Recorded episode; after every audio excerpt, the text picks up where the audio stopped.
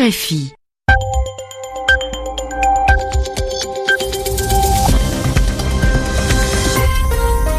« 21h ici à Paris, une heure de moins en temps universel. Gilles Moreau. Bonsoir à toutes et tous et bienvenue dans votre journal en français facile, présenté ce soir avec Sylvie Berruet. Sylvie, bonsoir. Bonsoir à tous. Dans l'actualité, la fin du shutdown aux États-Unis, un accord est intervenu au Sénat pour mettre euh, un terme à la fermeture partielle des institutions fédérales.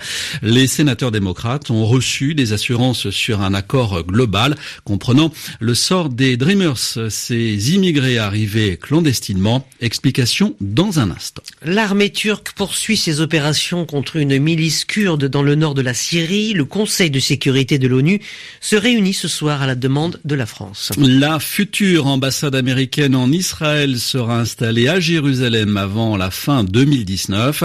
Le vice-président Mike Pence l'a annoncé aujourd'hui à la Knesset, le Parlement israélien. Au Libéria, Georges Weah a officiellement pris ses fonctions de chef de l'État. Il a placé son mandat sous le signe de la lutte contre la corruption. Le journal. Un journal. En français facile. En français facile. Aux États-Unis, un accord est intervenu entre républicains et démocrates pour mettre fin au shutdown, la fermeture partielle des institutions fédérales intervenue samedi dernier. Les sénateurs démocrates ont accepté un compromis sur le budget, accord temporaire valable jusqu'au 8 février. En contrepartie, ils ont reçu l'engagement qu'un accord global serait négocié avec les républicains sur l'immigration, le point qui pose problème entre les deux camps, en particulier Romain Le Maresquier, les Dreamers, ces centaines de milliers de clandestins arrivés jeunes aux États-Unis. Nous allons voter aujourd'hui pour rouvrir le gouvernement et continuer à négocier un accord global. C'est avec ces mots que le chef de la minorité démocrate au Sénat, Chuck Schumer, a annoncé qu'un accord entre les deux parties avait été trouvé. Un accord qui va donc permettre aux administrations fédérales de rouvrir dès mardi matin. Mais pour l'instant, leur ouverture n'est garantie que jusqu'au 8 février.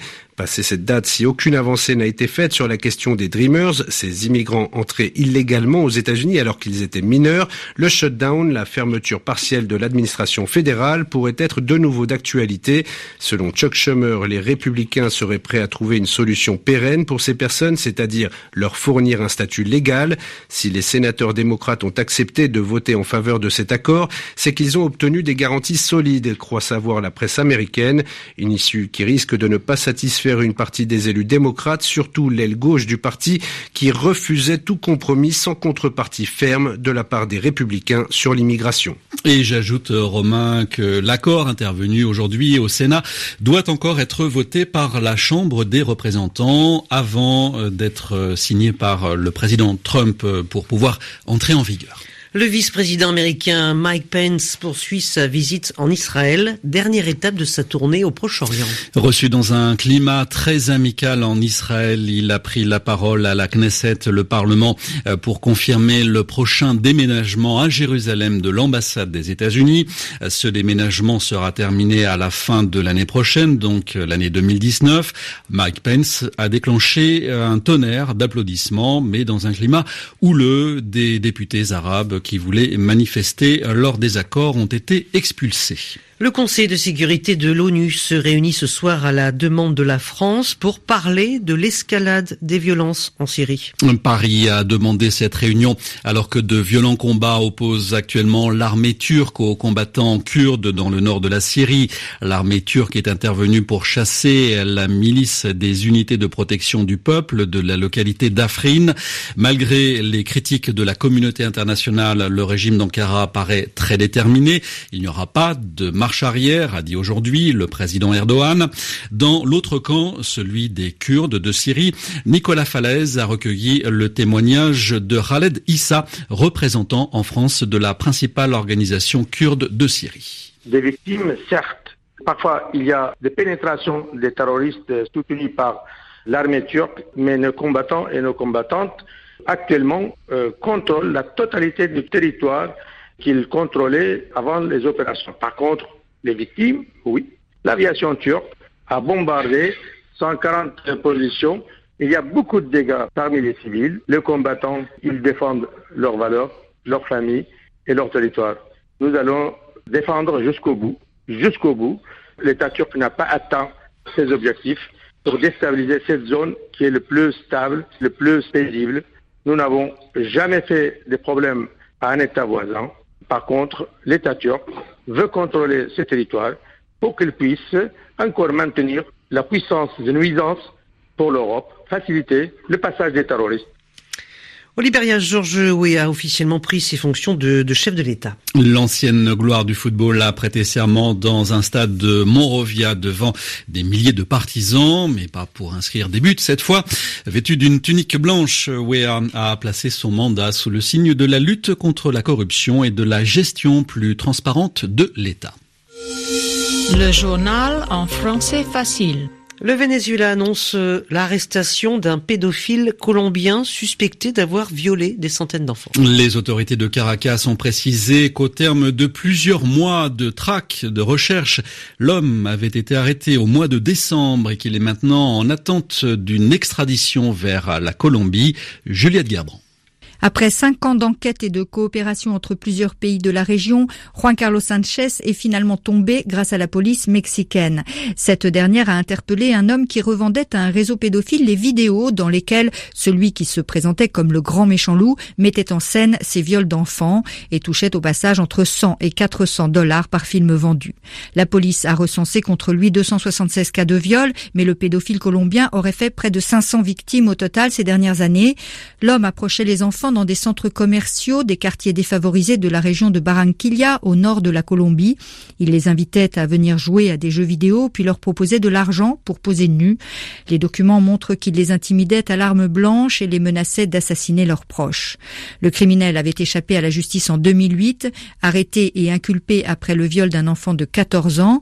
Juan Carlos Sanchez avait été remis en liberté pour délai de jugement excessif alors que 50 viols lui avaient déjà été attribués depuis 2005. En France, dans le conflit des gardiens de prison, les syndicats ont appelé à poursuivre demain, mardi, les blocages des établissements pénitentiaires, des prisons partout en France. Aujourd'hui, ces syndicats ont été pour la première fois reçus par la ministre de la Justice, Nicole Belloubet, pour parler sécurité, emploi et. Un mois et demi après leur euh, large victoire aux élections territoriales, les dirigeants nationalistes ont été reçus aujourd'hui à Matignon par le Premier ministre Édouard Philippe. Parmi eux, Gilles Simeoni, dirigeant d'un mouvement autonomiste. Il préside également le conseil exécutif de la nouvelle collectivité territoriale de Corse. À sa sortie de Matignon, Gilles Simeoni a confié ses impressions à Julien Chavannes. Ce n'est pas une visite pour rien puisque nous avons eu l'occasion d'exposer directement au Premier ministre, au ministre d'État, ministre de l'Intérieur et à la ministre en charge du dossier Corse nos positions, de les réaffirmer de façon exhaustive, euh, d'expliquer pourquoi nous pensons qu'il est indispensable que la révision constitutionnelle projetée intègre de façon explicite une mention particulière pour la Corse. Donc sur tous ces points, nous avons développé notre argumentation. Le Premier ministre en a pris acte, a affirmé de façon claire que la situation politique en Corse était totalement nouvelle et que cette situation politique totalement nouvelle appelait des politiques nouvelles de la part du gouvernement et de l'État. Mais manifestement, euh, la volonté du Premier ministre n'était pas d'aller plus loin dans les engagements pris par le gouvernement. Et de ce côté-là, euh, nous pensons qu'il faut attendre que le président de la République donne le ton et donne le là à l'occasion de sa visite en Corse. Gilles Simeoni, le président de la collectivité territoriale de Corse. J'ajoute que le président Macron se rendra sur place le 6 février à l'occasion euh, des 20 ans de l'assassinat du préfet Erignac. Le président français qui lance une opération séduction auprès des grands dirigeants de l'économie mondiale chez le roi Soleil. Oui, pas moins de 140 patrons de multinationales sont reçus euh, ce soir en effet au château de Versailles pour un sommet baptisé Choose France. Hein, ça c'est de l'anglais facile. Choisissez la France.